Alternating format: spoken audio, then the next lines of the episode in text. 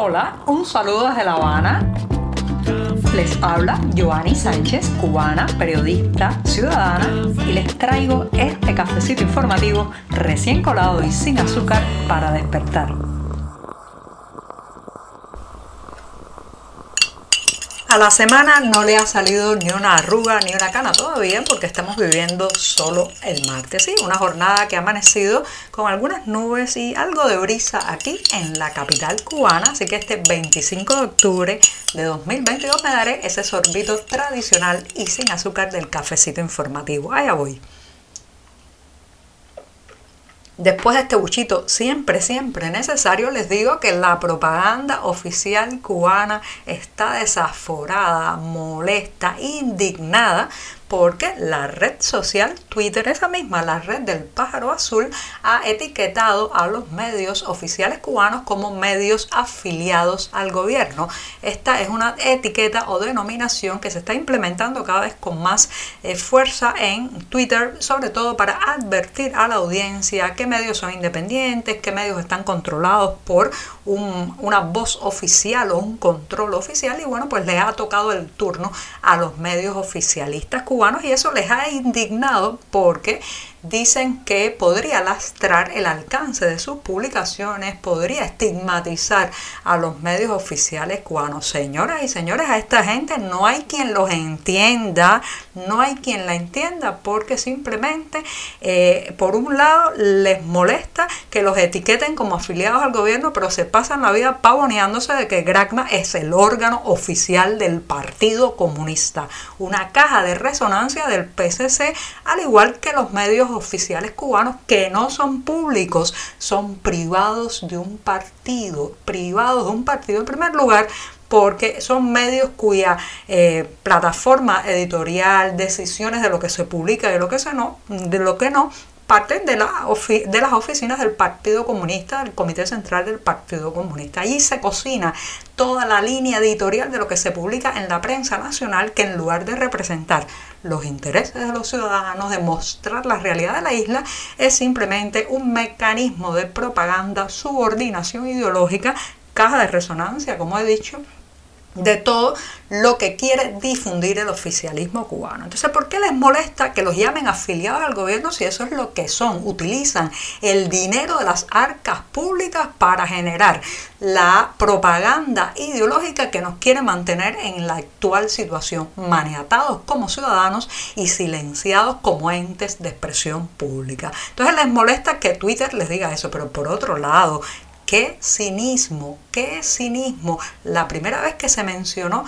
en los medios oficiales cubanos a la red social Twitter en 2009, tengo bastante buena memoria en ese momento, yo era una de las primeras usuarias de esa red social en esta isla, la etiquetaron como una tecnología creada por la CIA. Lo voy a repetir porque así fue tecnología creada por la CIA. Esa fue la etiqueta que le colgaron a la red del pájaro azul en 2009 en la prensa oficialista cubana. Y ahora reclaman que en esa supuesta tecnología creada por la CIA ellos están etiquetados como medios afiliados al gobierno. Fíjense si hay que tener doble rasero, doble moral, o más bien, esto es una hemiplegia moral lo que tienen estas personas. Pero bueno, ahí van sufriendo, llorando por las esquinas, porque simplemente Twitter ha puesto por escrito lo que ya todos sabíamos, que esos no son ni siquiera medios, que es propaganda, que no son canales informativos, sino canales de sojuzgamiento político que no responden a los intereses de los cubanos,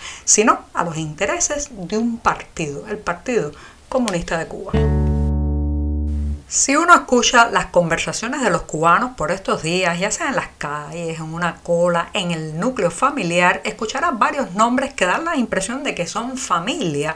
Se escucha Felton, Reinté, Guiteras, Nuevitas, pero en realidad no se trata de personas, no se trata de individuos ni de ningún conocido, sino del nombre de las termoeléctricas cubanas. Así como me escuchan, las termoeléctricas se han colado en nuestras vidas a fuerza de las averías, las roturas y los problemas que tienen constantemente se han convertido en protagonistas de muchas de nuestras conversaciones y de muchas, muchos de nuestros quebraderos de cabeza. Bueno, pues déjenme decirle que Felton, la central termoeléctrica conocida como Felton, pero cuyo nombre oficial es Lidio Ramón Pérez de Mayarí Holguín, volverá a parar durante al menos siete días para realizar labores de mantenimiento. Esto es como decretar un duelo nacional. Esto es como un anuncio de funeral porque siete días parada la Felton, ya inmediatamente después de ese anuncio lo que viene a nuestras cabezas es eh, más apagones, la prolongación de las horas de oscuridad, la incertidumbre que uno no sabe cuándo va a tener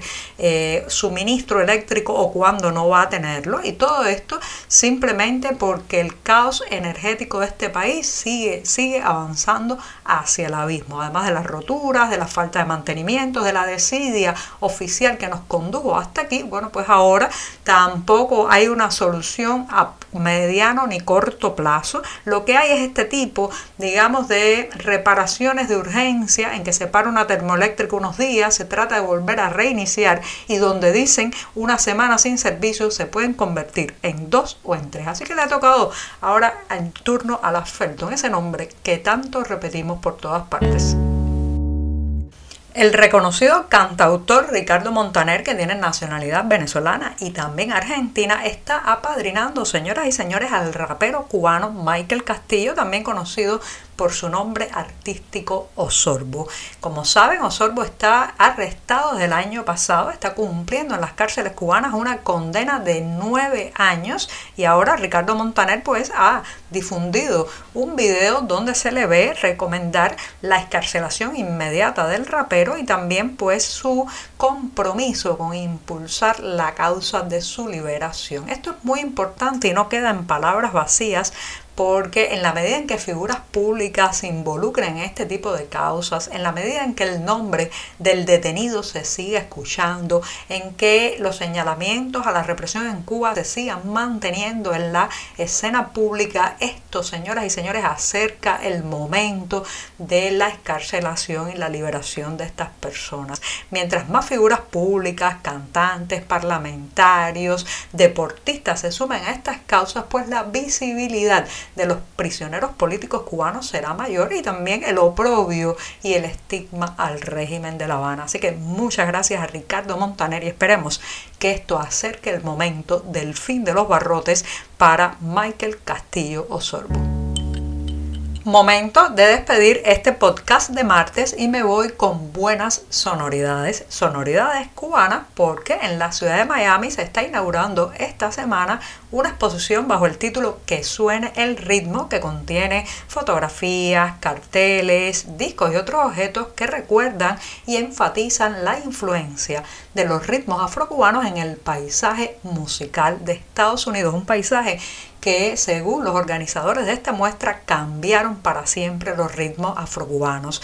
La idea de la muestra partió de una donación hecha por una coleccionista y apasionada de esta isla y estará abierta hasta el 30 de abril de 2023, así que tienen tiempo de darse un saltico porque suena el ritmo en la ciudad de Miami, Estados Unidos. Y con esto sí que me despido hasta mañana miércoles, el día atravesadísimo de la semana. Muchas gracias.